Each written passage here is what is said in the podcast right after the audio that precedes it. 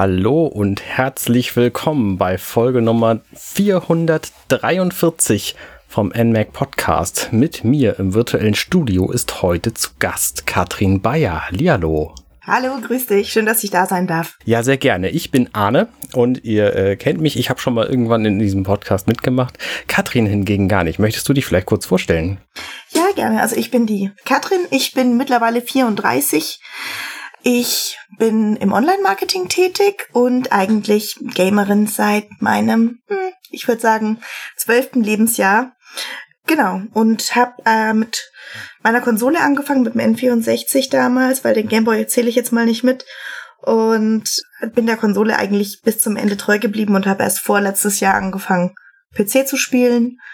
Ähm, was gibt's sonst über mich zu sagen? Äh, nicht, nicht viel, glaube ich.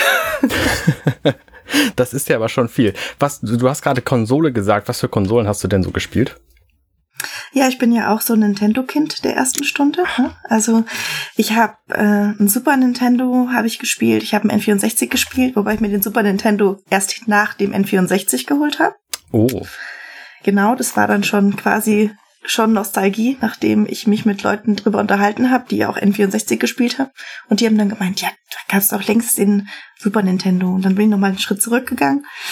Äh, dann da habe ich das Gamecube gespielt. Dann habe ich mir die Wii geholt. Dann habe ich mir die Wii U geholt. Dann habe ich mir die Switch geholt. als jeder sich eine PlayStation 4 geholt hat, habe ich mir eine PlayStation 3 geholt. Und als jeder sich eine PlayStation 5 geholt hat, habe ich mir eine PlayStation 4 geholt. Das war so dieses, ich wollte es nicht verpassen, aber Vollpreis war jetzt auch nicht so mein Ding. Okay. Aber wir haben dich ja eingeladen aus einem ganz speziellen Grund, nämlich ähm, hast du dich gemeldet auf meine Anfrage, ob jemand sich mit Monster Hunter auskennt. Da hast du gesagt, mhm. oh, ich kenne mich damit so ein bisschen aus. Ja, es ist ein so großes Feld, weißt du. Das ist auch so ein bisschen, je mehr du weißt, umso mehr weißt du, dass du nichts weißt. Aber ich spiele es seit mhm. 2009, 2010. Dann habe ich gedacht, melde ich mich mal. Okay, dann lass uns doch voll ins Thema einsteigen. Also ich würde ähm, gerne die Frage beantworten für unsere Höris und für mich, weil ich einer von den Anfängern bin, was Monster Hunter angeht. Wie steige ich ein? Warum sollte ich? So, das ist so die grundlegende Idee, die ich hier mit diesem Podcast verfolgen möchte. Und das anhand des Beispiels des aktuellen Spiels natürlich, was es für die Switch zu kaufen gibt. Monster Hunter Rise zum Zeitpunkt der Veröffentlichung dieser Aufnahme ist schon der DLC draußen, über den momentan alle anderen reden. Äh, Sunbreak.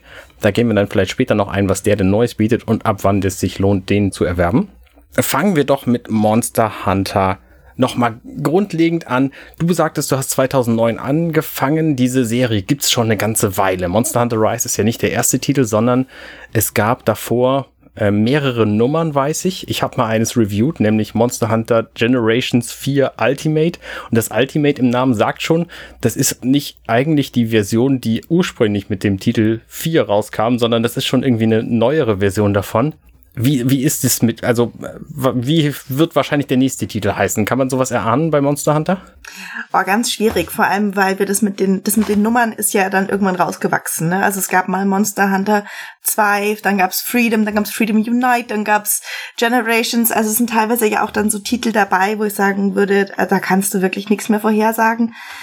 Es wird ja gemunkelt so, dass es ein, also dass nach Rise ein Monster Hunter ja sozusagen acht rauskommt. Also da sind jetzt viele ungezählte dabei, weil ne, mhm. so verschiedene Titel da dann mit reingezählt würden.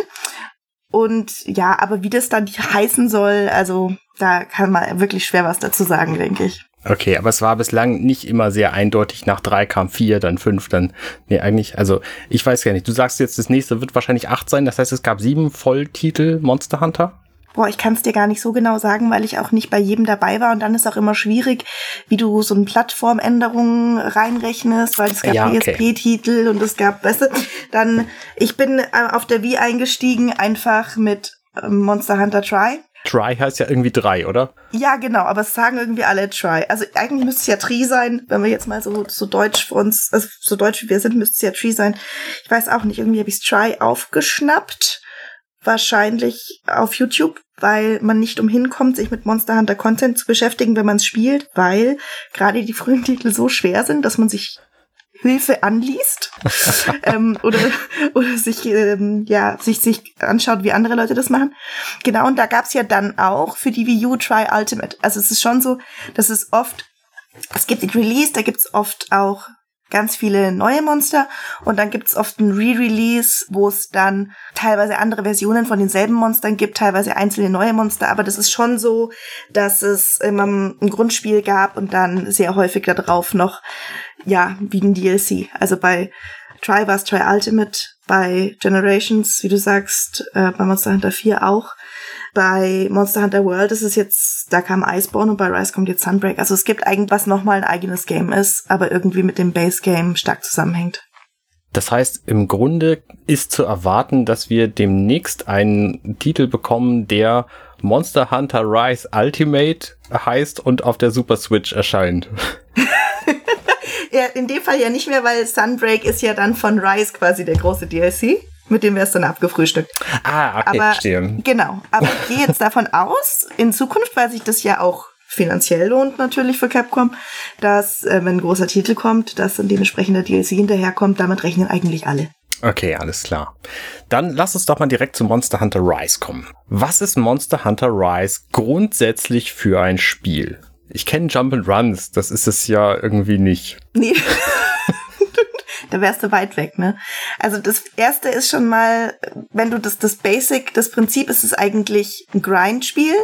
Also du gehst raus in die Prärie, ähm, hast dort wunderschöne Tiere, die du tötest, um aus ihnen Werkzeuge, Waffen und Rüstung zu machen, mhm. die gut aussehen, um danach stärkere Tiere zu töten damit du aus ihnen einen Hut machen kannst oder eine Hose oder whatever Rüstung du da noch haben möchtest. Ähm, aber wir rechtfertigen das normalerweise damit, dass A, entweder das Ökosystem bedroht ist oder B, es eine ähm, invasive Spezies ist. Okay, das also ist so das Grundkonzept. Wir haben aber eben schon jetzt sämtliche Veganer und Veganerinnen leider verloren. Es tut mir leid, liebe Zuhörer. Aber wir machen das quasi für einen guten Zweck, weil das Dorf, in dem wir sind, irgendwie bedroht ist oder also die, die Geschichte ist quasi, es kommt, es gibt in dieser Welt, wo wir leben, ganz viele Monster. Ja. Die müssen wir platthauen, weil die immer irgendwie gefährlich sind. Für andere Monster oder für uns. Ganz genau, genau. Na gut, okay. Damit, darauf kann ich mich einlassen. Ist es ja nicht. Das ist in einem gigantischen Grind ausartet, ist ja eher das, was beim Spieler hinterher passiert. Aber storymäßig ist es immer so, oh Gott, es gibt wieder eine Gefahr für das Dorf, in dem wir uns gerade befinden und deswegen müssen wir die jetzt beseitigen. Das heißt, es gibt auch in Wirklichkeit gar keine Story in diesem Spiel, die irgendwie relevant wäre? Passiert irgendwas Spektakuläres? Also, außer dass da ein großes Monster auftaucht und alles kaputt macht? Äh, Kleinigkeiten. Also, ich meine, wenn du jetzt damit rechnest, dass sich jemand unsterblich in jemand anderen verliebt, dann bist du bei Monster Hunter fehl am Start. Okay. Wenn du Slapstick-Comedy haben möchtest, hingegen bist du wieder richtig, weil die einzelnen Charaktere haben natürlich schon ihre Eigenheiten. Ähm, es gibt zum Beispiel die Dame, die deine Quests annimmt. Ähm, die sind immer ganz lieblich, manchmal flirten sie sogar mit dir, oh. aber sehr viel mehr als das und die ständige Rettung des Dorfes und dadurch das Upgraden deines Hauses ist tatsächlich nicht zu erwarten. Okay. Du hast gesagt, es ist ein Grind-Spiel. Grinden heißt, also Grinden hat für mich immer so dieses diesen Beigeschmack von, es ist öde, weil es sich immer wiederholt. Wie kann man denn so ein Spiel mit genau diesem Prinzip machen? Also. Du meinst, dass es sich ständig wiederholt? Ist es so, dass es sich ständig wiederholt? Wo ist denn der Reiz von diesem Spiel? Was ist die Faszination? Warum, warum will ich das überhaupt spielen? Also es ist zuerst mal so, ist, ähm, auch wenn du mehrmals das gleiche Monster legst, und das musst du, um bestimmte Teile zu kriegen. Es ist nicht mehr so schlimm wie in den ersten Teilen, da musst du wirklich 20, 30 Mal die Monster legen. Das ist in Rise bei weitem nicht mehr so. Aber es ist wirklich so, dass das schon ein Teil vom Spiel ist, dass du halt zehnmal das gleiche Monster legst. Jetzt ist es aber so, dass die am Anfang so bockeschwer sind, mhm. dass du wirklich dieses Skillset von denen, das prägst du dir so ein. Und die zaubern im vierten Kampf einen Move aus dem Hut, den kennst du noch nicht. Okay. Und die Maps sind auch teilweise so groß und das, das ist ja auch das, du bist ja nicht auf dieser Map mit diesem Monster, sondern es ist ein ganzes Ökosystem. Und du kannst am Anfang von diesem Kampf nicht sagen, welches andere Monster sich da jetzt zum Beispiel noch einmischt. Ah. Und da passieren manchmal ganz abgefahrene Sachen. Okay, okay. Also so aus der Brettspielwelt betrachtet ist es zum Beispiel so, ich spiele eine Runde irgendeines Spiels, aber es ändern sich immer so viele Dinge, dass es trotzdem eine spannende Partie ist, obwohl das Spiel das gleiche ist. Genau, es sind nur ganz, ganz wenige Quests, die wirklich, wo du das Gefühl hast, dass es immer die gleichen sind. Gerade in, äh, wenn du eine Arena-Quest machst zum Beispiel, sagt ja schon aus, du bist in der Arena mit dem Monster, da ist nicht so viel, was da von außenrum passiert. Aber ähm, gerade durch diese Ökosystemmechanik und durch diese teilweise doch zahlreichen anderen Monster ist es jedes Mal ein bisschen anders. Und es ist auch so ein unheimliches Erfolgserlebnis, wenn du dir einfach das Moveset und das Skillset von dem Monster so eingeprägt hast, dass du, nachdem du fünfmal gestorben bist, das beim zehnten Mal halt genauso hinkriegst und in genau dem Zeitlimit hinkriegst, wie du es dir wünschst. Und das ist ein unfassbar geiles Gefühl. Das ist halt einfach so ein wenn man halt wirklich was geschafft hat, was schwer ist. Okay, ja, das, das, das Gefühl kenne ich tatsächlich echt auch. befriedigend. Aus, aus ja. anderen Spielen. Hollow Knight ist da mein absoluter Favorit. Äh, gibt's denn was zu verlieren? Also wenn ich jetzt fünfmal gegen das gleiche Monster kämpfe und das nicht schaffe, was passiert denn dann? Verliere ich dann Erfahrungspunkte? Gibt's Erfahrungspunkte? Ähm, es gibt nicht wirklich Erfahrungspunkte, weil das meiste, wie in den meisten Grind-Spielen, funktioniert über die Rüstung und über die Ausrüstung. Ähm, es ist aber so, wenn du jetzt zum Beispiel in eine Quest dich begibst, dann hast du normalerweise drei Versuche. Was heißt, wenn deine Lebensleiste dreimal runtertackt, also wenn du dreimal ohnmächtig wirst, mhm. dann bist du an dieser Quest gescheitert. Und dann bekommst du halt keine Belohnung. Alles, was du bis dahin vielleicht an dem Monster schon kaputt gemacht hast, weil du kriegst während des Kampfs schon Teile wenn du bestimmte Dinge am Monster kaputt machst, das ist natürlich alles verloren. Ähm, mit jeder, mit jeder, mit jedem Mal, dass du ohnmächtig wirst, verringert sich die Belohnung. Mhm, okay. Was doof ist, wenn du alleine spielst, was richtig doof ist, wenn du im Team spielst, weil natürlich alle drunter leiden, dass ähm, einer ohnmächtig wird. Ja. Aber so jetzt, wenn du jetzt, sag mal, du gehst aus dem Dorf, du nimmst diese Quest an, du schaffst die Quest nicht, dann bist du am gleichen Punkt wie vorher. Okay, also im Grunde verlierst du nichts, sondern du gewinnst einfach weniger, wenn du es dann irgendwann schaffst. Genau. Das heißt, du, du bist motiviert, möglichst viel über dieses Monster am Anfang zu wissen, um den Kampf dann beim ersten Mal schon zu besiegen. Genau, und es ist tatsächlich auch so, dass je öfter du dieses Monster bekämpfst, umso mehr Informationen bekommst du. Also gerade in Rise ist es so, da gibt es sogenannte Jägernotizen. Mhm. Und je öfter du ein Monster bekämpft hast, umso mehr findest du über seine Schwächen heraus. Es gibt zum Beispiel verschiedene Elemente, gegen die zum Beispiel ein Feuermonster anfällig ist, ist oft Eis. Ähm, ist nicht immer ersichtlich. Also es ist jetzt nicht so wie bei Pokémon, dass du sagst, ach, das sehe ich, das ist ein Flämmchen drauf, das ist ein Feuertyp. Sondern du musst wirklich, also du guckst in dieses Buch rein und dann siehst du mit Nummern angedeutet, gegen was es besonders empfindlich ist. Und dann schaust du halt, dass du dir eine Waffe zulegst, auf die jetzt gerade dieses Monster empfindlich ist. Und genau so geht der Fortschritt in diesem Spiel. Ne? Du stellst dann fest, hm, okay, wieso schaffe ich das denn nicht? Ach, vielleicht brauche ich eine andere Waffe. Okay, das ist vielleicht eine Waffe, die Eisschaden hat. Wo bekomme ich denn sowas? Ja, wahrscheinlich bei einem Monster, das in der Eisregion lebt, oder ich gucke beim Schmied. Und siehst du beim Schmied, ach, da gibt's dieses Eismonster, da gibt's Eiswaffen von. Dann gehst du halt ganz woanders hin. Okay, verstehe. Und legst ein ganz anderes Monster, um diese Eiswaffe zu bekommen, um hinterher leichteres Spiel zu haben. Bei jemandem, der jetzt, oder bei dem Monster, das auf Eis eine Schwäche hat. Okay. Lass uns noch mal eine Stufe zurückschalten. Das, äh, das war schon ein bisschen zu weit.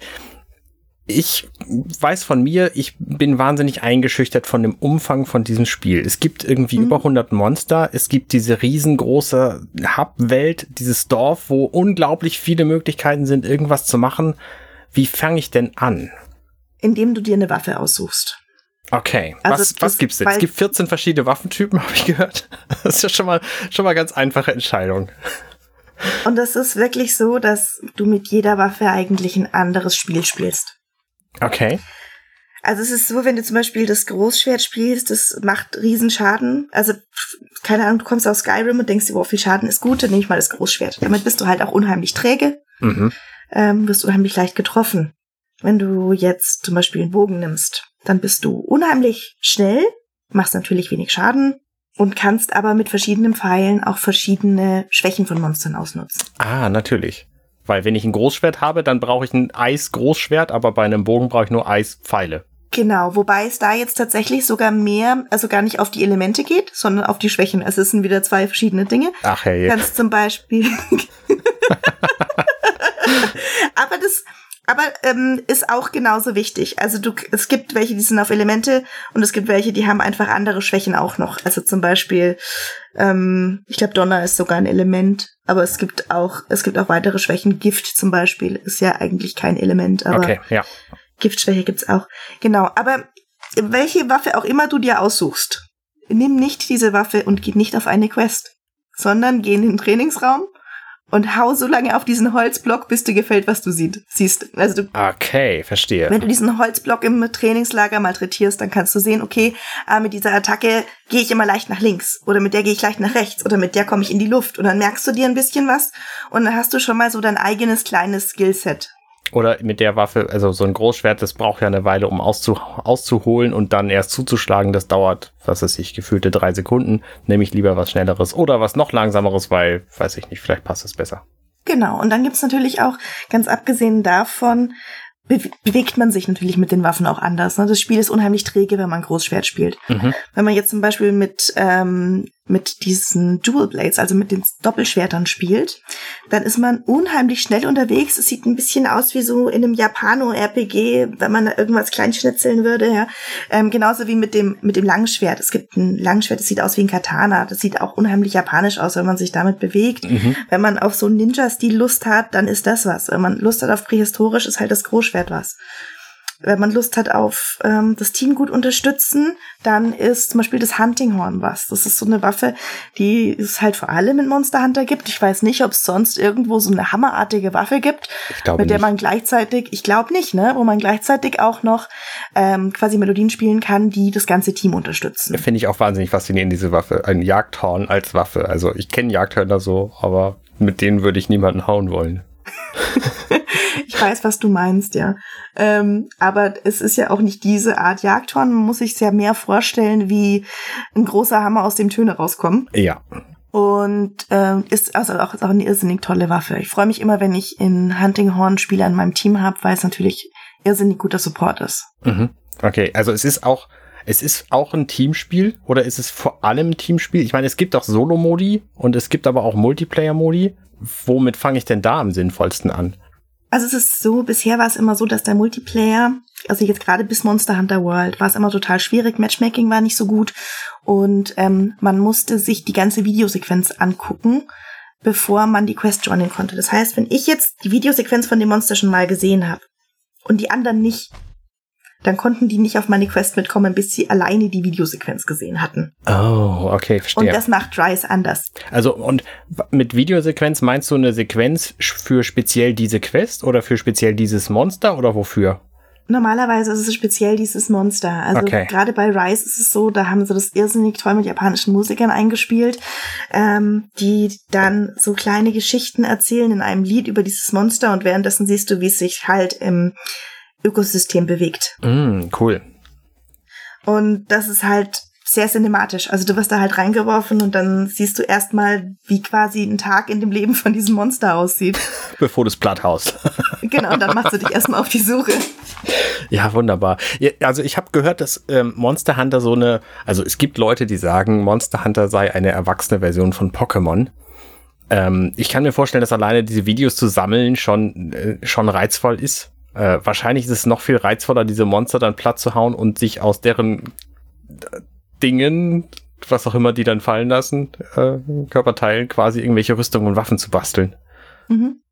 Also es ist auch ein Spiel für modebewusste Leute, könnte man so sagen. Monster Hunter. Ja, es ist, es ist so, es ist ganz unterschiedlich. Erstens natürlich, du guckst immer, was für, ein, was für eine Schwäche hat das Monster, aber je weiter fortgeschritten du bist, da ist es dann schon auch durchaus so, dass Leute sich einfach Rüstungsteile anziehen, weil die hübsch sind. Mhm. Und es ist sogar so weit gegangen, dass es äh, eine sogenannte, ja, ich würde sagen, es gibt einfach Hunter, die nennen sich Fashion Hunter oder man nennt das Phänomen Fashion Hunter. Mhm. Und es sind Leute, die sich einfach ihre Rüstung unheimlich schön zusammenbauen, ähm, so dass ihr Charakter möglichst cool in die Schlacht ziehen kann. Gibt es denn sowas wie Transmogrifikationen bei Monster Hunter, dass du Dinge so aussehen lassen kannst wie was anderes? Teilweise. Also du kannst Sachen so aussehen lassen wie andere Rüstungen. Du kannst später im Spiel kannst du die Rüstungen als also quasi drüber ziehen. Okay. Dann hast du diese Rüstung, man sieht nicht, was du drunter hast, weil du zum Beispiel für die Funktionalität anhast. Mhm. Und kannst aber dir oben drauf bauen, was immer du möchtest, indem du dir diese anderen Rüstungen quasi als zum drüberziehen baust. Okay. Das heißt, Rüstung baue ich auch aus Monsterteilen zusammen und Waffen aber auch? Gibt es da einen grundsätzlichen Unterschied, welche Teile welche Dinge bereitstellen? Ja, absolut. Und ähm, es ist auch so, dass du diese Waffen aufwerten kannst. Also es ist nicht so, wenn du sagst, ich habe jetzt die Waffe von diesem Monster, ähm, dass das dann die Waffe von diesem Monster ist, sondern dann kannst du die, also manchmal zwei, manchmal fünf Stufen aufwerten. Mhm. Und teilweise geht es auch über Monster hinweg. Da gibt es dann sogenannte Waffenbäume. Da wird es dann wieder ein bisschen komplizierter. Ah, wo man quasi mehrere Monster zusammen zu einer guten Waffe bastelt.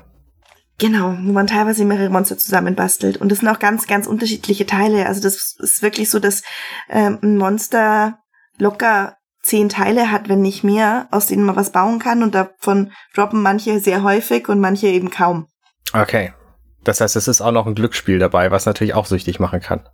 Ja, absolut, genau. Wenn du dann fünfmal, keine Ahnung, diesen unsterblichen Drachen gar nicht besiegst und dann einmal und du denkst, du bist der König der Welt und dann siehst du, okay, ich brauche eigentlich einen Teil und das habe ich nicht gekriegt.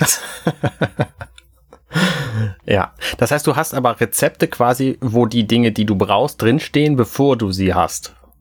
In Rise ist es so, dass du es vorher weißt. Genau, es Ach, war nicht immer okay. so. Ist, Rise hat unheimlich viele Quality of Life Verbesserungen, die frühere Monster Hunter nicht haben. Deswegen würde ich Einsteiger nicht empfehlen, am Anfang anzufangen, sondern tatsächlich auch die Switch herzunehmen und da mal in Rise reinzuschnuppern, weil es da wirklich so ist, dass da ganz, ganz viele Verbesserungen sind, die es auch für den Einstieg viel leichter machen.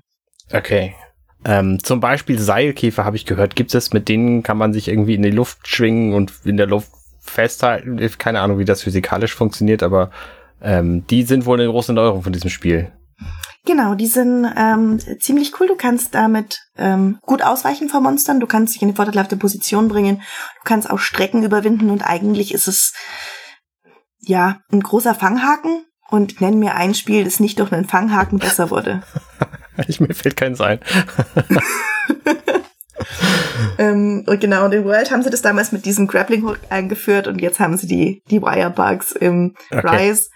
Und mit denen kannst du eben auch ähm, dann große Strecken überwinden und diese anderen tollen Dinge machen. Es gibt auch spezielle Attacken, die Wirebugs verbrauchen, ähm, die dann sehr mächtig sind. Oder ähm, du kannst teilweise auch auf Monstern reiten. Dafür musst du die fesseln, fürs, also musst du sie auch mit den mit diesen Wirebug-Attacken angreifen, weil diese Seide quasi, je mehr von dieser Seide die Monster dann benetzt, umso leichter wird es dann später, die zu reiten. Du hast unglaublich viel Wissen über diese Monster und über Attacken und Angriffe. Ich frage mich, wo komme ich denn an dieses Wissen, wenn ich nicht dich frage? Sondern, also, sagt mir das Spiel irgendwann, ich kann, hier übrigens, du kannst dieses Monster reiten, das geht folgendermaßen, du musst ihn erst dreimal auf den linken Fuß hauen, dann musst du ihm den Schwanz abkloppen und dann musst du da dreimal irgendein Zeug drauf sprühen, dann musst du deine Waffe einreiben, dann trinkst du vorher noch einen Schluck hiervon und dann kannst du, wenn du zwei andere Leute in der Party hast, äh, woher weiß ich denn sowas? Das erscheint mir wahnsinnig komplex. Ja, genau. Es ist schon halt so ein bisschen in der dritten Vollmondnacht des Julis kann man auf Magna Malo in den Sonnenuntergang rein. Tatsächlich, oh wow. Nee, aber ähm, also das sind so, so Basics wie jetzt dieses Reiten auf Monstern, das war im Tutorial zum Beispiel schon drin, weil da Capcom auch unheimlich stolz drauf ist. Mhm, okay. Ähm, und da bringen sie dir auch bei, wie du quasi auf dem Monster andere Monster attackierst oder wie du das Monster dem, ihm Schaden zufügst, indem du es gegen eine Wand schleuderst.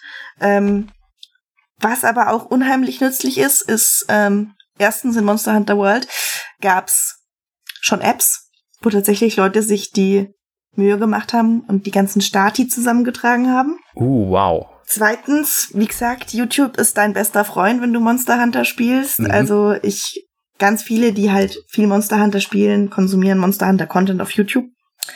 Und das nächste ist, normalerweise ist die Community enorm hilfsbereit. Also wenn du jetzt sagst, du kannst nicht mich fragen, du, du kannst vielleicht nicht mich fragen, aber du kannst vielleicht jemand anderen fragen, der heute gerade in deiner Party ist, wenn du zu viert spielst. Wie frage ich den denn? Gibt es da irgendein, irgendein Chat-System oder gibt es da Audio-Geschichten oder nur Emotes oder wie funktioniert das? Also Audio-Chat über die Switch ist schwierig. Es gibt natürlich Sticker, es gibt Emotes und man kann tippen. Aber wir wissen alle über die Switch tippen, das machst du am besten im Hub, das machst du nicht im Spiel das machst du am besten gar nicht, weil, und, und vor allem nicht, wenn du es am Bildschirm hast, weil sonst bist du ja eine Viertelstunde am Tippen. Genau. Okay. Aber es ist, es ist tendenziell möglich. Es, ich gebe zu, es ist am PC leichter. Mhm. Aber ich spiele zum Beispiel tatsächlich über Audio-Chat. Ist, ist irrsinnig schwierig, weil entweder du machst es übers Handy mit deinen Freunden, die du kennst. Na klar. ne?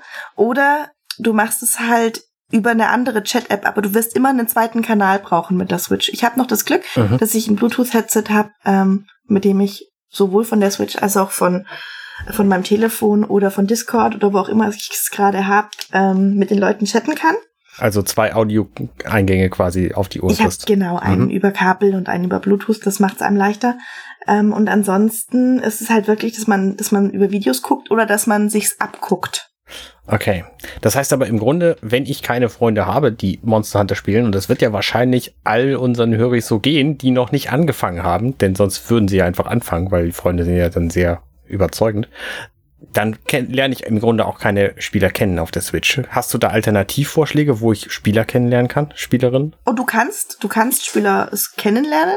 Das geht aber meistens so, dass du aus Zufall zwei, drei Quests mit denen spielst und dann schicken die dir eine Einladung und dann hast du die quasi in deinem in deinem Freunde-Connect drin. Und dann kannst du mit denen öfter spielen. Okay. Das, das geht schon. Das ist gar kein Ding. Ähm, aber ansonsten ist es auch so, die Monster Hunter Spieler in meinem Umfeld, die habe ich meistens rekrutiert. ja, ich kann es mir lebhaft vorstellen. Nicht, also ich keine Sorge, ich habe auch andere Gesprächsthemen, aber manche lassen sich von meiner Begeisterung anstecken und manche sagen einfach, boah, du, ich habe gerade zu viel Zeit, ich weiß gar nicht, was ich machen soll. Ich weiß es selten, aber und dann sage ich, pff, viel Zeit, du meinst so viele Stunden, da hätte ich was für dich. okay. Weil man muss ganz ehrlich sagen, Monster Hunter ist irrsinnig zeitkonsumierend. Mhm. Also es frisst sehr viel Zeit. Es ist, man, für manche Leute ist es ein zweiter Job. Ja.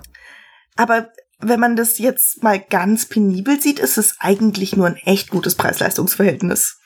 So kann man das sehen. Ich sehe das ja immer so, wer Spaß hat, der hat auch seine Zeit gut verbracht, egal womit. Das ist so mein, mein Einstieg und wenn es wenig Geld kostet, ist es noch besser. Wenn es viel Geld kostet und viel Spaß bringt, ist auch in Ordnung. Also, ähm, aber viele Möglichkeiten, viel Geld bei Monster Hunter auszugeben, gibt's gar nicht, oder? Es gibt irgendwie so ein nee. paar DLCs, die irgendwie schönere Rüstungen bieten, aber es ist kein Pay-to-Win-Spiel. Ne? Es, gibt keine Mikrotransaktionen und du kannst auch nicht irgendwie die coolste Waffe kaufen, so, sondern du kannst einfach Plüschtiere kaufen, wenn du, wenn du Geld Genau, du kannst willst. ein Plüschtier kaufen, du kannst einen kleinen Herzanhänger für dein Schwert kaufen, du kannst deiner Katze was Neues zum Anziehen kaufen. So Sachen. Spannendes Thema. Katzen, Gefährten. Es gibt ja irgendwie Hunde und Katzen in Monster Hunter Rise. Auf Hunden reitet man und Katzen rennen mit einem rum und machen dummes Zeug oder wie ist das? Könnte man so sehen, es ist, es ist, wie es immer so im Leben ist. Der Hund ist der Treue, der dir folgt, auf dem du reiten kannst, und die Katze, die zieht halt einfach ihr Ding durch. Aber die Katze, die Katze ist normalerweise, je nachdem, was, was du, also auf was du sie skillst, weil die kann auch, die kann Heiler sein, die kann Forager sein, dass sie halt ähm, viel Zeug einsammelt, dass sie viel Steine einsammelt. Die kann aber auch ein Kämpfer sein oder ein Bombardier sein.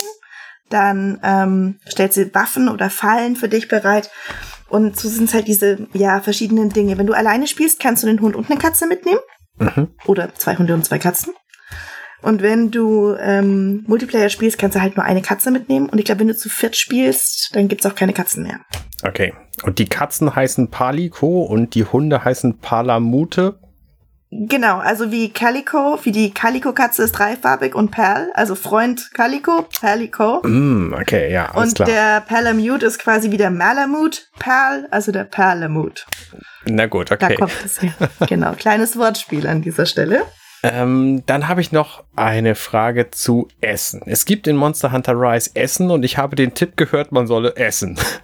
Wann, warum, wo, wie viel, wofür? Also normalerweise ist es so, alles, was du in Monster Hunter tust, fast alles, gibt dir irgendeinen Buff. Okay. Macht dich irgendwie stärker, verbessert irgendeinen von deinen Statuseffekten. Und Essen ist ganz, ganz wichtig, weil du durch Essen immer deine Lebenskraft und deine Ausdauer erhöhst. Ausdauer wissen wir ist wichtig. Normalerweise in allen Spielen rennen, klettern, mhm. ausweichen, zuschlagen. Gesundheit erklärt sich von allein. Ja. Und wenn du mit dem losziehst, was du hast, ohne dass du gegessen hast, dann hast du entweder eine Wette am Laufen oder es vergessen und ähm, sorgt dafür, dass du halt unheimlich schnell in Ohnmacht fällst einfach, weil du einfach mit viel weniger Leben in den Kampf ziehst. Das ist in, in jedem Videospiel ist es das, das erste, dass du versuchst, vier Herzcontainer zu sammeln, um ein Herz mehr zu kriegen, dass du versuchst, ein rotes, ein grünes und ein gelbes Kraut zu finden, um deine Gesundheit zu erhöhen. Ja. Wenn ich das mit Essen machen kann, dann mache ich es natürlich. Ja, klar. Also ne, die besten Chancen, um dieses Monster dann tatsächlich zu erledigen. Und da gibt's auch verschiedene Arten zu essen oder ist es ein spezielles, was es da, was es da immer gibt? Ich äh, weiß von so Spießen. Genau. Und die Spieße heißen Dango. Mhm. Ähm, sieht ein bisschen aus wie Mochi am Stiel. Wenn, wenn Mochi dir mehr sagen, es ist eigentlich so ein Reisklebeteig. Man sieht die Katzen das auch zubereiten im Dorf, die hauen da mit den Hammern drauf. Also gerade mit so Hintergrundkleinigkeiten, das Monster hat da sehr süß. Die können ganz verschiedene Sachen. Am Anfang hast du auch nicht alle, das werden immer mehr. Das wird auch recht kompliziert. Es steht natürlich dran, was jedes Dango tut. Und Mhm. du kannst immer den Spieß von drei Dango essen und hast diese drei Effekte. Die haben eine gewisse Chance auszulösen. Bei den meisten ist es 90 Prozent. Du Okay. kannst teilweise auch an Tickets kommen. Wenn du ein Ticket verwendest, dann ist alles verdoppelt. Also dann hast du meistens 100 Prozent ähm, Chance, dass du diese Effekte bekommst. Deine Gesundheit und deine Ausdauer wird immer gestärkt. Ähm, da hängt es auch davon ab, wie weit fortgeschritten im Spiel du bist, wie viel das ist. Ja. Also nach einem gewissen Level bekommst du mehr. Und dann ist es auch so, es gibt welche, die sind gegen Eis, welche, die sind gegen Feuer. Und so kannst du quasi Kombi-Effekte auch mit den Waffen erzielen und solche Sachen. du hast gerade Level gesagt. Ich dachte, es gibt keine, kein, kein Fortschritt. Was, wo kommen diese Level her? Ähm, das sind einfach verschiedene Monster, die du zu verschiedenen Zeiten bekämpfen kannst. Es ist so, dass du im Dorf verschiedene Quests kriegen kannst und die haben verschiedene Sterne. Mhm. Das ist aber die Schwierigkeit der Quest. Das ist nicht so richtig dein. Ja, wobei du hast dann schon auch einen Sternerang. Also ja, dann habe ich mich vielleicht vorhin geirrt. Du hast schon so eine Art Level, weil du einen bestimmten Sternerang hast. Ah, das sind diese Ränge, von denen ich gehört habe, wo, wo G immer das Allercoolste sein soll. Ist es das noch? Oder ist man ein Der? G-Rank, der G-Rank ist ja meistens schon das Endgame. Ah, Endgame Genau. ist auch eine spannende Frage, da kommen wir vielleicht später zu. Ja. Also es gibt Ränge ähm, und am Anfang kann ich nur eine bestimmte Art von Monster plattlegen, weil ich auch nicht stark genug bin und wodurch steige ich dann Genau. im Rang auf? Dadurch, dass ich es geschafft habe? Es ist Genau, quasi so ein ist ein- natürlicher Fortschritt, weil ich stärker werde durch, durch einfache Monster plätten und dann stärkere platt machen kann und wenn ich die geplättet habe, kriege ich irgendwo ein Badge. Genau, es ist quasi so, die sagen dir, pass auf, die, von diesen fünf Monstern musst du vier platt machen, dann steigst du auf. Dann ist Okay. es meistens so, du suchst dir die vier Quests raus, du machst die platt und dann kommt dringende Quest, um Gottes Willen. Es ist ein vollkommen unerwartet, ein schreckliches, schreckliches Monster aufgetaucht, das du jetzt sofort plätten musst. Dann ziehst du gegen dieses Monster in den Kampf. Wenn du das geschafft hast, kommst du in ein neues Level. Ah, Okay, alles klar. Und da heißt es dann wieder hier vier von fünf bis zum nächsten Fortschritt. Und das ist dann die Geschichte, der wir im Grunde folgen. Im Solo, Multiplayer, wie auch immer Modus. Genau. Also in Rise ist es so, du hast ähm, Singleplayer mit Missionen, das sind diese Village Quests, die sind auch ein bisschen leichter als die Story Quests.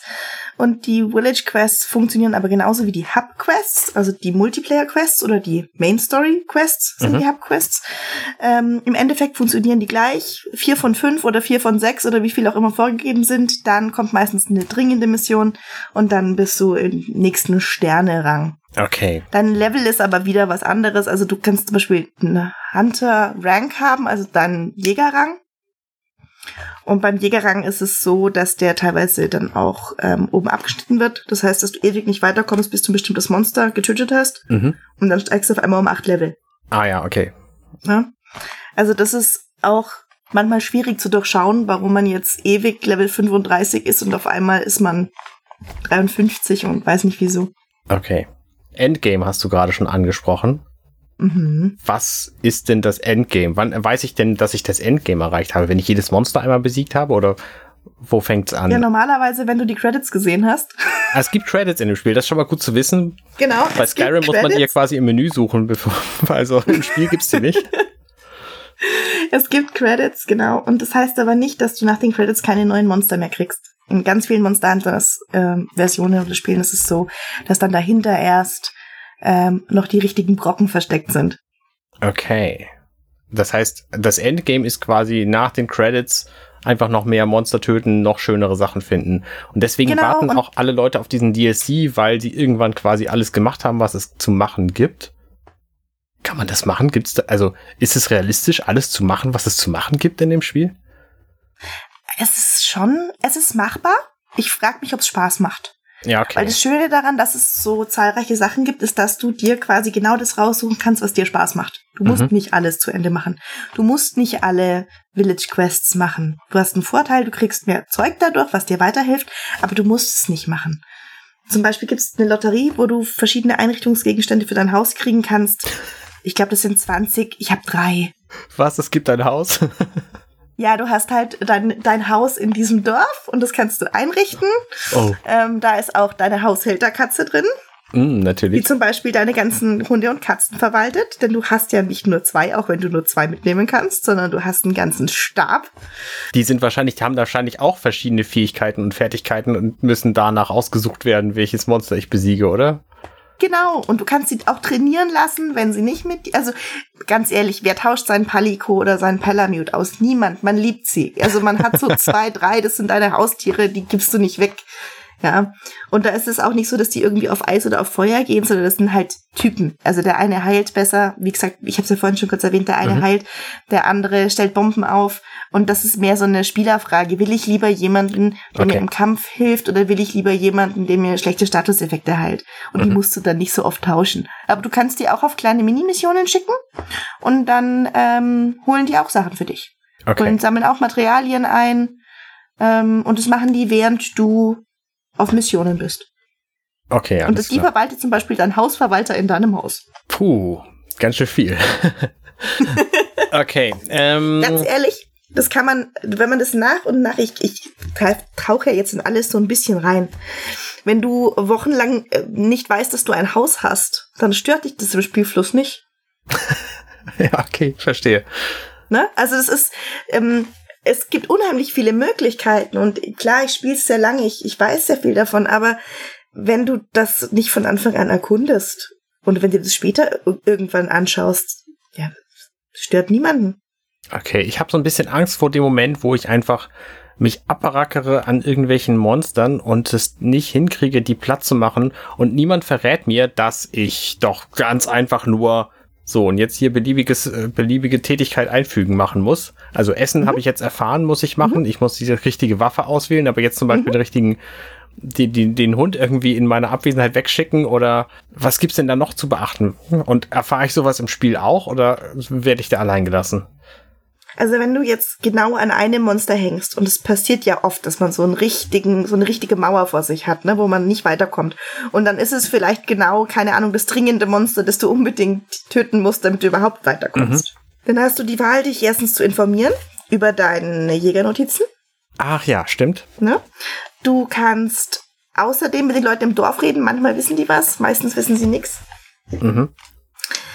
Du kannst dir Spieler einladen, kannst sagen, pass auf, wir bekämpfen heute folgendes Monster, kannst es in der Lobby ausloten und kannst dir aus dem Internet andere Spieler dazu holen, die da vielleicht Erfahrungen haben, die Lust haben, dieses Monster zu bekämpfen. Okay. Dann kannst du es dir auch anschauen, was die machen. Ja, klar. Oder du informierst dich extern. Aber ich muss ganz ehrlich sagen, es ist immer schöner, man findet es im Spiel raus. Ja. Gerade diese monsterspezifischen Sachen, ähm, wie gesagt, findest du in den Jägernotizen. Ansonsten ist es wirklich so, dass Tutorials in Monster Hunter ist, glaube ich, der schwächste Punkt vom Spiel. Tutorials sind eigentlich immer zum Lesen, immer zum, zum Durchklicken, ähm, teilweise vierseitig, äh, mit einem statischen Bild und viel Text. Okay. Also das hat schon immer so ein bisschen was von rette unser Dorf, aber bitte akzeptieren Sie vorher die AGBs. Sehr schön. Und bitte vorher durchlesen, bevor Sie auf den Knopf drücken. bitte vorher durchlesen. Es, es könnte nachher wichtig werden. Vielleicht nicht gleich, aber vielleicht in drei Monstern. Und da muss ich ganz ehrlich sagen, also ich lese sie nicht. Okay. Ähm, auf einen Punkt von diesem Spiel sind wir doch gar nicht eingegangen quasi. Nämlich die Monster selber. Ja. Es gibt davon über 100. Sind die in irgendwelche Kategorien eingeordnet? Sind die alle einzigartig? Was gibt's zu den Monstern zu wissen? Also das Wichtigste ist mal, es gibt kleine Monster und große Monster. Kleine Monster, die laufen einfach so rum. Ähm, da gibt's auch so, so Quests mit töten Sie 20 kleine Monster. Mhm. Das ist dann so ein bisschen Arbeit. Aber wenn dich die kleinen Monster töten, dann hast du was falsch gemacht normalerweise. Das kenne ich aus der Demo, ja. Genau. Also die sind eigentlich da, um die Spielwelt zu bevölkern. Dann gibt's teilweise Monster, wo du schon das Gefühl hast, ah, okay, das ist wahrscheinlich Mama oder Papa von einem von den Kleinen, weil die denen doch sehr ähnlich sehen. Mhm. Aber für die gibt's dann auch einzelne Quests. Und dann ist es so, ähm, also wenn du jetzt zum Beispiel sagst, wenn du jetzt schon mal diese, keine Ahnung, 30 kleinen Monster rausnimmst, dann bleibt von den 100 schon mal nicht mehr viel übrig, was dir dann wirklich im Auge-in-Auge-Kampf gefährlich werden könnte. Okay, ist den 100 ein realistischer Wert oder habe ich mir den gerade ausgedacht? Ich weiß es ehrlich gesagt nicht. Das ist realistisch bei Rise. Ich glaube, es sind an die 90. Es sind Okay. nicht über 100, aber es sind, glaube ich, an die 90. Ja. Und ich glaube, es sind 45 oder so um den Dreh rum große Monster. Mhm. Von denen sind aber auch nicht alle einzigartig. Es gibt ähm, in Rise zum Beispiel einen besonderen Modus, nämlich, ich weiß leider nicht, wie es auf Deutsch heißt, äh, die Rampage. Randale. Randale. Hm, vielen Dank. Man merkt, ich spiele es auf Englisch, da ist die Community größer. Ah, mhm. Und da ist es auch so, dass da ganz viele Monster eben versuchen, ins Dorf einzudringen und du musst die abwehren. Okay. Und ähm, wenn du das geschafft hast, dann kommt in den späteren Missionen kommen sogenannte Apex-Monster.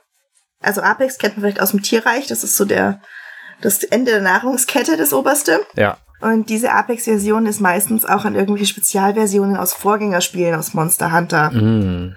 angelehnt. Zum Beispiel bei Misuzune. Misuzune ist ein, ist ein, ja eigentlich ein Wasserdrache, der mit Blasen um sich schießt, die ein bisschen aussehen wie bunte Seifenblasen. Und von der gibt's auch eine Apex-Version, die macht dann auf einmal Drachenschaden. Und sieht auch anders aus. Okay. Und das gibt's für, für mehrere andere Monster eben auch, dass sie diese Apex-Versionen haben. Oder dass sie eine Subspecies sind, also eine Unterart. Aber es ist schon so, dass ich denke, bestimmt 30 Monster sind wirklich Monster, die man auf einer Einzelmission, also Auge in Auge, bekämpfen kann und die ähm, wirklich einzigartig sind. Und das sind dann auch die Monster, wo du, wenn du die geschafft hast zu erlegen, dich hinterher tierisch freust, weil du es geschafft hast. So ist es. Okay. Hast du denn da Favoriten, welche du besonders faszinierend findest oder besonders schwer oder wo du tolle Erfahrungen dran hast, weil du das bei denen besonders leicht fandest oder schwierig oder? ähm, gibt es unterschiedliche Erfahrungen, die ich gemacht habe. Also zum Beispiel in Monster Hunter World ist, ähm, gibt es einen Tobi Kadachi, den gibt's in Rise auch. Und der ist in Monster Hunter World, ist der irrsinnig schwer gewesen, zumindest an dem Punkt, an dem ich war. Und in Rise war der irrsinnig leicht. Okay. Da war ich fast enttäuscht. Das war das Erste. Und dann ist es so, dass in Monster Hunter Rise auch die Musik unheimlich tre- treibend ist. Das ganz viele Monster, wo du einfach denkst, wow, das ist, das ist wahnsinnig. Wenn ich dieses Monster bekämpfe, dann kommt diese unheimliche orchestralische Hintergrundmusik, die dich auch so richtig anspornt. Mhm. Und ich muss sagen, einen der Kämpfe, die mir am meisten Spaß gemacht haben, war tatsächlich Almudron. Das ist ein, ja eigentlich ein Matschdrache. Der ist auch irrsinnig lang. Und der wirft mit, mit Matsch nach dir, erst mit braunem, dann mit goldenem. Wenn du im goldenen stehen bleibst, tickt auch noch deine Gesundheit runter. Mhm. Und ich spiele sehr gerne mit den Doppelschwertern. Okay. Und mit den Doppelschwertern gibt es eine Attacke, ähm, wo du dich in die Luft katapultierst und dann schlägst du auf den Kopf und du machst quasi eine Rolle vom Kopf bis zum Schwanz mit Cool. diesen Schwertern und jede ist ein einzelner Hit und Almudron ist einfach das längste Monster. Ah ja, okay. Und als ich das gesehen habe, da habe ich mich so gefreut, dass es diese 30 Sekunden Aufnahme, diesen 30 Sekunden Aufnahmeknopf auf der Switch gibt. Das habe ich mir für immer eingespeichert. Ja, wunderbar. Das, das klingt äh, tatsächlich nach einem sehr schönen Erlebnis. Das ist ja auch genau das, was Anfänger von so einem Spiel eigentlich suchen. So Erlebnisse, die in Erinnerung bleiben, die einfach mega cool sind. Das ist, glaube ich, das, was man auch bei Monster Hunter finden kann und was auch die Faszination ausmacht. So. So viel zu Monster Hunter Rise. Ich würde vorschlagen, wir äh, kommen noch mal kurz zu dem DLC. Du wirst den ja wahrscheinlich auch kennen. Sunbreak, der kommt demnächst und wirst wissen, was Ja. dich erwartet. Also für dich kommt er Ja. demnächst, für uns Zuhörende jetzt hier nicht mehr. Ähm, was ist denn da neu dran und warum ist es äh, lohnenswert, den zu haben? Gut, von dem, was ich mir jetzt angesehen habe, ist es natürlich so, dass es irrsinnig viele neue Monster gibt und dass ganz viele davon auf ja, mittelalterliche Sagen oder auf europäische Mythologie zurückgehen. Oh, das finde ich faszinierend. In Rise ist es so, da waren es ganz, ganz viel also japanische Geisterlegenden, Ja. auf die sie die Monster aufgebaut haben. Und in ähm, Sunbreak ist es so, dass sie dann teilweise Vampire, Werwölfe ähm, und ähnliches heranziehen und aus denen quasi die als Monster interpretieren. Okay. Man ist in einer Hafenstadt, hilft dort aus. Dort gibt's auch Ritter. Es ist alles so ein bisschen mittelalterlich gemacht. Das heißt, es gibt eine neue Ähm. Hubworld. Gibt es überhaupt nur, ein, nur eine Hub- Hub-Station in, in Rise oder sind es auch mehrere? In Rise gibt's nur eine, was auch ziemlich gut ist, muss ich sagen, weil in- in der Vergangenheit, wenn es mehrere gibt, wenn es eine gibt für Online und eine für Offline und so, ist immer Mhm. eine wahnsinnige Lauferei. Okay. Ähm, also es ist ganz, ganz schön, wenn es eigentlich nur eine Hubworld gibt. Ähm, genau, wie das dann dort genau aufgebaut ist, weiß ich nicht. Ich denke, dass es wieder nur eine Hubworld sein wird. Ich denke, dass sich das an Monster Hunter World orientiert. Da gab es ja Astera, das war die erste Hubworld, und dann mit Iceborne kam Siliana dazu. Das war dann dieses Camp im Eis. Mhm, okay. Ich kann mir vorstellen, dass es bei Sunbreak ähnlich wird, dass man einfach die Location wechselt und dann an diesem Hafen eben ist und dann von dort aus aufbricht. Genau. Da gibt's auch wieder neue Maps, also wo sich die Monster rumtreiben, ganz neue Ökosysteme. Mhm. Gibt auch ein paar neue Mechaniken. Also es ist ja so zum Beispiel, ich habe vorhin kurz vom Monsterreiten erzählt, man kann die dann auch gegen die Wand laufen lassen, Mhm. damit die Schaden nehmen. Und da gibt's jetzt an den Wänden teilweise Punkte, an denen Käfer sind, die bestimmte Elemente Schaden hinzufügen, wenn man genau dort das Monster hintrifft. Hm, na gut. Also es sind so, so kleine Goodies, die Ja, einem okay. das, was Okay. man hat, dann quasi schon versüßen. Okay, das heißt, es gibt vor allem mehr von allem. Genau, es gibt mehr Monster, es gibt mehr Welt, es gibt mehr, ähm, es gibt mehr Waffen, es gibt mehr Rüstung. Man kann davon ausgehen, dass es so ist wie immer, wenn der DLC kommt. Du gehst mit deiner besten, besten Rüstung rein und nach dem zweiten Monster weißt du, ich brauche was Neues. Das geht so nicht mehr. Ja, okay. Das ist ja auch nicht, nicht verkehrt. Ne? Also wer am Ende von Rise angekommen ist, der denkt sich wahrscheinlich automatisch, ich will mehr haben, dann kaufe ich mir doch den DLC jetzt. Ich glaube, der kostet 30 Euro, ich bin mir gar nicht so sicher. Ich Ähm, glaube, ich glaube, dass er fast Vollpreis ist. ach, tatsächlich Ähm, noch mehr, okay. Mhm, mhm. Ähm, es, ja, aber es ist auch wirklich so, wenn du am Ende von Rise bist, wenn du dann mal Level 100 hast. Und Level 100 brauchst du ja, um, ähm, es gibt Level 100 kommt noch ein Monster in Rise, das man dann besiegen kann. So, wie sei jetzt mal gesagt, so. Mhm. Und ähm, wenn du da bist, dann macht dir halt außer diesem Monster von den anderen nur noch die extremen Quests Spaß, wo dann wirklich steht, hier Alarm und vom Meister der Arena ausgesucht und also wirklich so Spezialitäten. Und wenn man dann keine Freude dran hat, ähm, sich wie ein Bully auf dem Pausenhof zu fühlen, der die ganzen kleinen Kinder verprügelt, weil man jetzt komplett überlevelt ist, dann sollte man sich den DLC holen. Ja, okay. Okay, verstehe. Ähm, dann haben wir, glaube ich, zu Monster Hunter Rise auch alles gesagt. Willst du noch irgendwas über andere Monster Hunter Dinge erzählen? Du hast gesagt, du hast auch Erfahrung mit älteren Spielen, weil du auch schon 2009 angefangen hast. Da gab es Rise ja noch lange nicht. Ähm, du hast aber auch gesagt, man sollte mit denen möglichst nicht anfangen, weil die zu altmodisch sind, weil die zu Nee, ähm, weil die, äh, weil du einfach noch mehr, weil du einen sehr schweren Einstieg hast. Du musst sehr viel wissen. okay. Es ist, genau, es ist zum Beispiel so, also ich habe ja von diesen Quality of Life Verbesserungen gesprochen. In Rise ist ganz viel automatisch. Du kannst, während du auf dem Hund reitest, an dem Stein vorbeigehen und das einsammeln. Mhm. Ähm, da hast du in, in Monster Hunter äh, Try, das ich gespielt habe, hast du eine Hacke gebraucht. Wenn die kaputt war, konntest du nichts am Stein sammeln, dann musstest du dreimal sammeln. Ja, okay. Musstest du stehen bleiben, konntest währenddessen von den Monstern angegriffen werden. Und dann wusstest du noch nicht mal, wie du es kombinieren sollst, ähm, um was Nützliches draus zu machen. Ja, das Das kommt mir sind alles Sachen, die werden. Genau, und das wird einem zum großen Teil in Rise einfach abgenommen. vor. Okay. Weil da einfach steht, ähm, du willst einen Trank, für einen Trank brauchst du das und das. Mhm. Und dann fällt es dir schon vielleicht dann zu sagen, okay, ach, ich weiß jetzt wenigstens, was ich suche. Und deswegen würde ich sagen, ähm, wenn man also diese Hürden hatte, wenn man Monster Hunter angefangen hat und wieder aufgehört hat und es aber noch mal probieren will, dann soll man wirklich mit den neuesten Sachen anfangen, würde ich sagen. Weil ich habe Try, jetzt kommt's raus, nicht zu Ende gespielt. Okay. Und würdest du denn jetzt noch wollen oder meinst du jetzt, ah nee, da spiele ich lieber die neueren? Aber ich probiere es immer wieder. Aber der Fortschritt ist im Vergleich zu Monster Hunter Rise und Monster Hunter World irrsinnig langsam, weil der Mhm. Grind doch viel länger dauert. Und ich bin, glaube ich, einfach nicht so frustrationstolerant, dass ich wirklich 20 Stunden auf ein Teil warte. Ja, okay, verstehe ich. Das, das mache ich nicht mehr in meinem Alter. Ja, ja, verstehe ich. Das hatte ich ja auch mal, dein Alter. Genau. ähm, Ähm, aber ja, es ist so, ich meine, 2009, das ist, ist jetzt auch 13 Jahre her. ja, hab ich Äh, auch da raus. hatte ich, ja, da hatte ich irgendwie noch mehr, mehr Durchhaltevermögen. Aber da haben wir ja auch noch Gameboy-Spiele gespielt, bei denen wir nicht speichern konnten und das war kein Problem. Richtig. Lange, lange her. Ja, ja, ist lange her.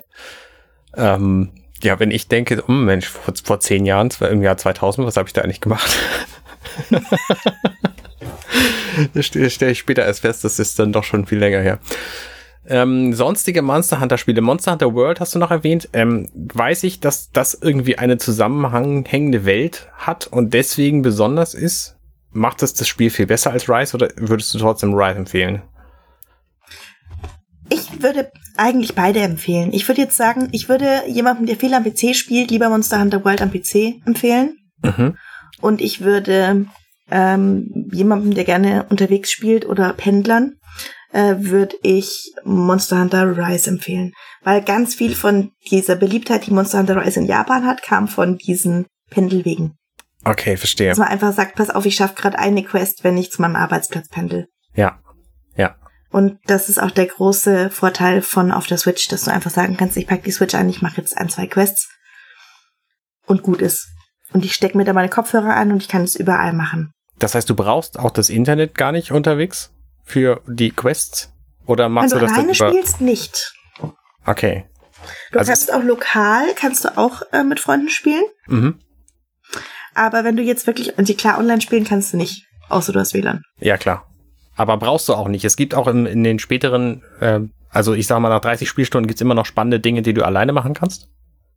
Ja, also es gibt ja diese ganzen, dieses ganze Set Village Quests, das du alleine machst. Die kannst du unproblematisch unterwegs auch ohne Internetzugang machen. Okay, das heißt, es wäre theoretisch auch ein Spiel für Leute, die überhaupt keine anderen Leute mögen. Ach, das ist das nicht jedes Spiel. nee, es ist nicht jedes Spiel. Splatoon Meinst zum Beispiel. Du? Also ich meine, nee. selbst wenn ich Fall Guys spiele, muss ich die anderen ja nicht mögen. Naja, gut, aber du musst ja zumindest irgendwie mit den Spielen und, ja. und konkurrieren. Aber hier ja. konkurrierst du ja auch nicht. Das ist ja im Grunde ein Koop-Spiel, oder? Das, was auch sehr schön ist, ne? Weil der Gegner ist übermächtig, aber du hältst halt irgendwie zusammen und meistens mhm. hat jeder aber eine andere Waffe und jeder eine andere Herangehensweise. Ja, ja. Und ich kann da wahrscheinlich viel von den anderen lernen. ich habe lernen auch heute noch Sachen. Ich habe, ähm, ich glaube, in meiner 60. Spielstunde habe ich gelernt, dass man Bomben auch, wenn man quasi mit dem Wirebug in der Luft ist, also mit dem Seilkäfer, äh, dass man im Flug eine Bombe nach unten werfen kann aufs Monster. Ah. Wusste ich nicht. Habe ich irgendwo gesehen, habe ich gedacht, siehst du mal, hast du was Neues gelernt heute. okay, sehr gut. Äh, eine Frage noch, äh, hast du den Monster Hunter Film gesehen? Ja, habe ich. Und? Hat wehgetan. Okay, gut, das war. also ich muss ganz ehrlich sagen, ähm, es ist schon schön, so ein Diablos mal auf der großen Leinwand zu sehen. So. Mhm. Ähm, aber es hat schon ein bisschen wehgetan. Also es war sehr schade, äh, weil ähm, ich mochte auch Mila Jovovich immer. Ich mag auch die Resident Evil Verfilmungen irrsinnig gern und habe gehofft, wenn man das irgendwie so zusammenbringt. Aber da hat ganz, ganz viel Inhalt gefehlt. Und es war aber auch nicht genug Monster, als, dass, als dass man sich jetzt nur für Monsterfaszination angucken könnte, weißt du? Wenn ich mir so ein Kaiju-Movie angucke, wie Godzilla 2, und da sind einfach 20 Kaijus, dann muss für mich der Film auch nicht unbedingt gut sein. Ja, ja? okay. Ja. Aber so viel Monster, dass ich einfach nur von der bildgewaltigen Sprache des Films jetzt beeindruckt wäre, war es halt auch nicht. Ähm, ja, schön, dass es einer gemacht hat. Ein Film draus. Schade, dass er so geworden ist.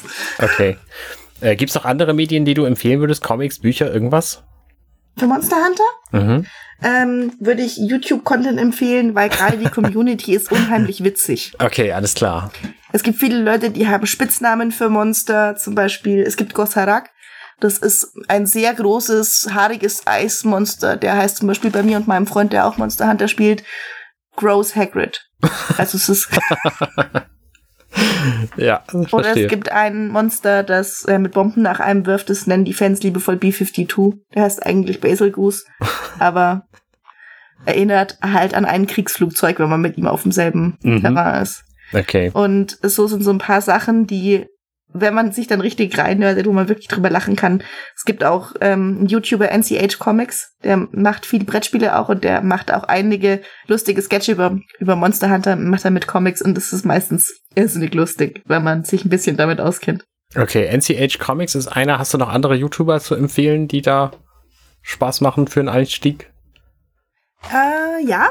Also es gibt natürlich so die großen Gaijin Hunter und Erex, wobei man sagen muss, die Jungs wissen auch schon, wovon sie reden. Und es kann sein, dass man sich eingeschüchtert fühlt, wenn man jetzt einen Waffenguide anguckt, der einem wirklich en Detail erklärt, was genau welche, welcher Schlag man tut. Was mhm. ich Anfängern empfehlen kann, ähm, ist wirklich HJ Hunts, also mhm. HJ der hat, der kam auf YouTube und hat gemeint, also er spielt ja wirklich viele Spiele, aber Monster Hunter, das ist bockschwer. Wer spielt es denn überhaupt? Er hat quasi jeden Kritikpunkt, den du vorhin mich gefragt hast oder warum du gesagt hast, das ist doch total schwierig beim Einstieg, hat er erlebt. Und er hat ein Video gemacht, wo er sich darüber beschwert, dass er jetzt nie wieder Monster Hunter spielt, weil es ist alles schwer, es ist alles ätzend.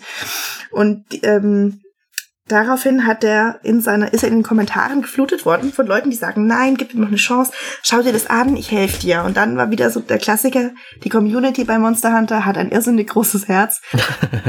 und dann hat er es mal nochmal angespielt, das war Monster Hunter World damals. Und dann hat er gemerkt, okay, es könnte was werden, aber ich weiß nicht, ob ich das zu lang durchhalte. Und dann hat er sich verpflichtet, dass er jedes Monster in Monster Hunter World legt. Mhm und hat darüber Tagebuch geführt. Und diese YouTube-Tagebücher sind sehr unterhaltsam. Also auch für Anfänger, wenn man da wirklich alles, was so ein Anfänger am Anfang durchmacht, kann man sich da mal angucken. Das ist gut zu wissen. Und mittlerweile, ja, und mittlerweile hat er das für Rise gemacht und jetzt hat er angefangen auch, ähm, ich glaube Monster Hunter Try Ultimate oder Try, weiß ich nicht genau. Jetzt ähm, hat er auch geplätscht, dass er da alle Monster legt. Mit Elden Ring hat er es zum Beispiel auch gemacht. Und da kann man wirklich so eine Gamer-Entwicklung sehen, weil der dann irgendwann gesagt hat, das ist das beste Spiel, das ich je gespielt habe. ja, das sagen ja irgendwie alle, alle Leute, die das tatsächlich viel spielen. So und äh, den, denen reicht es dann auch. Die kaufen sich eine neue Konsole für dieses Spiel und spielen auch nichts anderes. Das finde ich immer sehr faszinierend. Ich bin so ein Typ nicht. Also bislang nicht. Wer weiß, was da kommt. Okay, ich glaube, damit haben wir dann äh, über Monster Hunter erstmal genug gesagt. Vielleicht machen wir irgendwann noch ein Follow-up, wenn es sich lohnt. Wenn ich dann auch Experte bin, vielleicht. Schauen wir mal. Kommen wir nun zu unserer äh, beliebtesten Kategorie innerhalb dieses Podcasts, nämlich äh, was hast du letzte Woche gespielt? Ich fange einfach mal an, auch ein Monster Hunter Spiel, über das wir noch gar nicht gesprochen haben, nämlich Monster Hunter Stories 2. Damit habe ich begonnen, habe jetzt die ersten fünf Stunden oder so gespielt.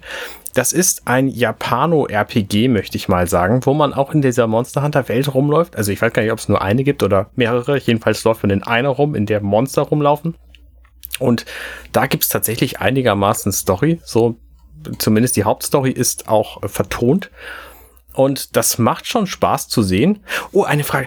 Oh, ganz wichtig. Ganz wichtige Frage habe ich zu Monster Hunter noch vergessen. Ich erinnere mich nämlich bei Monster Hunter 4 Generations Ultimate Gen wie rum? Egal. Ähm, da konnte man etwas sehr Wichtiges tun für meinen, äh, äh wie heißt es so schön, für den WAF, den Wife Acceptance Faktor. Man konnte nämlich die Alpakas streicheln. Das Schwein streicheln. Oder St äh, Schwein, ja. Äh, geht das in Monster Hunter Rise auch? Also, es gibt in Monster Hunter Rise kein Pugi. Das ist die hm. schlechte Nachricht. Hm. Die gute Nachricht ist aber, du kannst erstens mit deinem Hund und deiner Katze spielen. Du kannst nämlich sagen, pass auf, folge mir nicht mehr. Und dann hast du die Möglichkeit, streicheln, spielen und beim Hund, ich glaube, Ball werfen und alles Mögliche. Und es gibt Kuhuts. Also es gibt Eulen. Mhm. Und du kannst die Eule füttern und du kannst die Eule anziehen und du kannst die Eule streicheln. Okay, das, das Schweinchen ist aber tatsächlich nicht mehr drin. Na gut, na gut, okay. Äh, zurück zu Monster Hunter Stories. Das ist nämlich tatsächlich auch sehr niedlich und da sind auch die Monster sehr niedlich und ich bin halt gefragt worden auf der Couch, warum haust du die denn alle kaputt? Und ich wusste das auch nicht so genau. Und Moment mal, das ist doch genauso eins, wie mit dir unterwegs ist. Warum haust du denn das jetzt kaputt? Nur das, was du selber hast, ist lieb. Ähm, ja, also es wirft Fragen auf das Spiel, aber es macht mir schon ein bisschen Spaß. Ähm, aber ich habe auch äh, habe auch jetzt das gekriegt, tatsächlich Monster Hunter Rise mehr zu spielen. Also mal gucken, wie, wie meine nächste Woche aussieht. Abgesehen davon habe ich noch ein Spiel weitergespielt, ähm, wo ich schon seit langem in der Kampagne feststecke, nämlich Divinity Original Sin 2. Ein ganz fantastisches Rollenspiel, wo ich aber auch nach jetzt über 90 Stunden immer noch nicht am Ende angelangt bin. Und äh, da, ja, mühsam ernährt sich das Eichhörnchen. Das ist einfach ein sehr, sehr schönes Also der Rollenspielteil ist nett, so Erkundung und so, aber was an dem Spiel richtig Spaß macht, sind die Kämpfe, weil das einfach alles sehr, sehr fantastische Puzzle sind, wo man sich überlegen muss, welche Elemente benutze ich für welchen Gegner, welche wirken besser, wie positioniere ich meine Figuren und welche, welche ähm, welche Kräfte benutzen die wann. So, und das ist, das macht an Divinity Original Sin 2 einfach sehr viel Spaß auf jeder Plattform. Ich spiele es tatsächlich am PC, aber es gibt auch eine Switch-Version. Du nix die ganze Zeit, kennst du das? Ähm, nein, aber ich habe schon viel drüber gehört. Okay, ja, ich kann es dir empfehlen. Mhm. Alles klar. Hast du was gespielt? Ach ja, ganz viel. Also ich habe Resident Evil Village zu Ende gespielt. Uh, das könnte ich nicht. Genau. Also sieben konnte ich nicht. Sieben musste ich mich verstecken, da konnte ich zu wenig tun. Das war ganz schrecklich. Aber Resident Evil 4 mochte ich unheimlich gern. Und mir wurde gesagt, Village sei ähnlich und da wurde ich nicht enttäuscht. Mhm. Habe ich zu Ende gespielt. War richtig gut. War, war ein richtiger Trip, muss man auch sagen. Mhm. Dann habe ich mal wieder ähm, Link's Awakening durchgespielt. Seit Ach. es auf die Switch portiert wurde, habe ich das jetzt, glaube ich, das dritte Mal durchgespielt. Es war mein erstes Gameboy Zelda und auch mein erstes Zelda überhaupt. Meins auch. Genau. Und ich habe das, das tatsächlich vor zwei Wochen auch gespielt. Echt? ja. Ja, aber das kann man auch immer wieder spielen. Also ähm, ja, ich, ich, also für mich hat es tatsächlich ja. auch den Vorteil, ich habe halt Kinder und mit denen kann ich nicht jedes Spiel spielen, aber das ist eins von denen. Ja, da wäre Resident Evil 8 ein bisschen schwierig geworden. Ja, in der Tat. Genau, das habe ich gespielt und ähm, Super Mario Odyssey habe ich auch nochmal angefangen. Tatsächlich. Ja. Und ähm, Bayonetta. Weil bei Bayonetta und bei Resident Evil ist es so, da warten ja ganz viele Leute und ich auch schon auf die Fortsetzungen. Mhm. Und Bayonetta habe ich für die Switch auch eins und zwei. Mhm. Und da bin ich jetzt gerade im zweiten wieder drin. Das erste habe ich schon hinter mir. Okay. Naja, wir sind gespannt, wann denn das dritte Bayonetta-Spiel endlich kommt. Äh, Resident ich Evil. Das war mal angekündigt mit der Switch. Nee, nicht ganz, nicht ganz. 2017 wurde das angekündigt, zusammen mit Metroid 4. Das ist auch, wie wir wissen, ja, schon lange kommen draußen. Die ja noch, ne? vielleicht kommen die ja zusammen. Hm, wer weiß, wer weiß. Na gut, ähm, vielen Dank, dass du da warst. Möchtest du noch irgendwas, ähm, äh, ich, ich möchte ja deine Anwesenheit hier quasi honorieren. Möchtest du noch irgendwas uns, äh, uns bewerben, äh, wo wir, wo wir unbedingt mal gucken sollen, wenn wir uns für dich interessieren? Also wenn ihr euch für mich interessiert, ähm, könntet ihr immer auf den YouTube-Kanal von Exali gucken. Das ist meine Firma. Da bin ich aber nicht die Einzige, die da arbeitet. Und ähm, da erzähle ich euch jetzt aber mal, warum es spannend ist, für einen Versicherungsmakler zu arbeiten, weil jeder sagt immer, es ist mega langweilig. Aber wenn ihr selbstständig seid, dann gibt es natürlich immer das Risiko, dass ihr abgemahnt werdet. Und ähm, da hilft eine Berufshaftpflichtversicherung. Die verkaufen wir und zwar online. Was heißt, ihr müsst nicht zu einem Versicherungsmakler gehen. Ihr müsst euch nicht zwei Stunden beraten lassen, sondern ihr könnt euch das einfach dann auf exali.de zusammenklicken und dann habt ihr eine Berufshaftpflichtversicherung mit sofortigem Schutz. Ist interessant für jeden, der selbstständig ist, für jeden, der eine eigene Website hat. Ist interessant für jeden Podcaster, der selbstständig arbeitet. Und ich kann es wirklich nur empfehlen. Das ist keine Stromversicherung, die man nie braucht und die nie zahlt, sondern das ist wirklich so das Basic, das man haben sollte, wenn man selbstständig ist, um gegen Abmahnungen oder vor Abmahnungen geschützt zu sein und um auch dann, wenn einmal ein Fehler passiert, nicht auf dem großen Schadenersatz sitzen zu bleiben, der vielleicht beim Auftraggeber entsteht. Aber das jetzt mal nur so am Rande. Das ist, was ich beruflich mache. Genau, also prompt geht raus an Exali. Sehr gut, wunderbar. Möchtest du sonst noch irgendwas unseren, unseren Höris erzählen? Ja, eigentlich nur danke, dass ich da sein durfte. Sehr ähm, gerne. Es hat irrsinnig viel Spaß gemacht. Ähm, wenn es eine Oscarverleihung wäre, würde ich sagen, vielen Dank an meinen Freund, der mich darauf hingewiesen hat, dass ich heute äh, hier sein kann. Äh, den habe ich mit Monster Hunter nämlich angefixt und deswegen hat er gemeint, es wäre eine tolle Sache, wenn ich heute herkommen würde. Ja, da bedanke ich mich auch ganz herzlich bei ihm. und bei dir natürlich, dass du da warst. Äh, ähm, das hat mich sehr gefreut und ich hoffe, liebe Höris, wenn euch das auch gefallen hat, dann schreibt uns doch mal in die Kommentare. Hier Webseite und so, wisst ihr ja. Ne? Nächste Folge, äh, Nummer 444, quasi zwei Drittel zum egal, lassen wir das. Nummer 444 ähm, ist die, ähm, das Thema Pocky and Rocky Reshrined. Ohne mich, denn ich kenne das Spiel überhaupt nicht. Aber ich bin sicher, meine Kollegen werden da sehr sehr fähig drüber erzählen. Also, bis zum nächsten Mal. Ciao, ciao.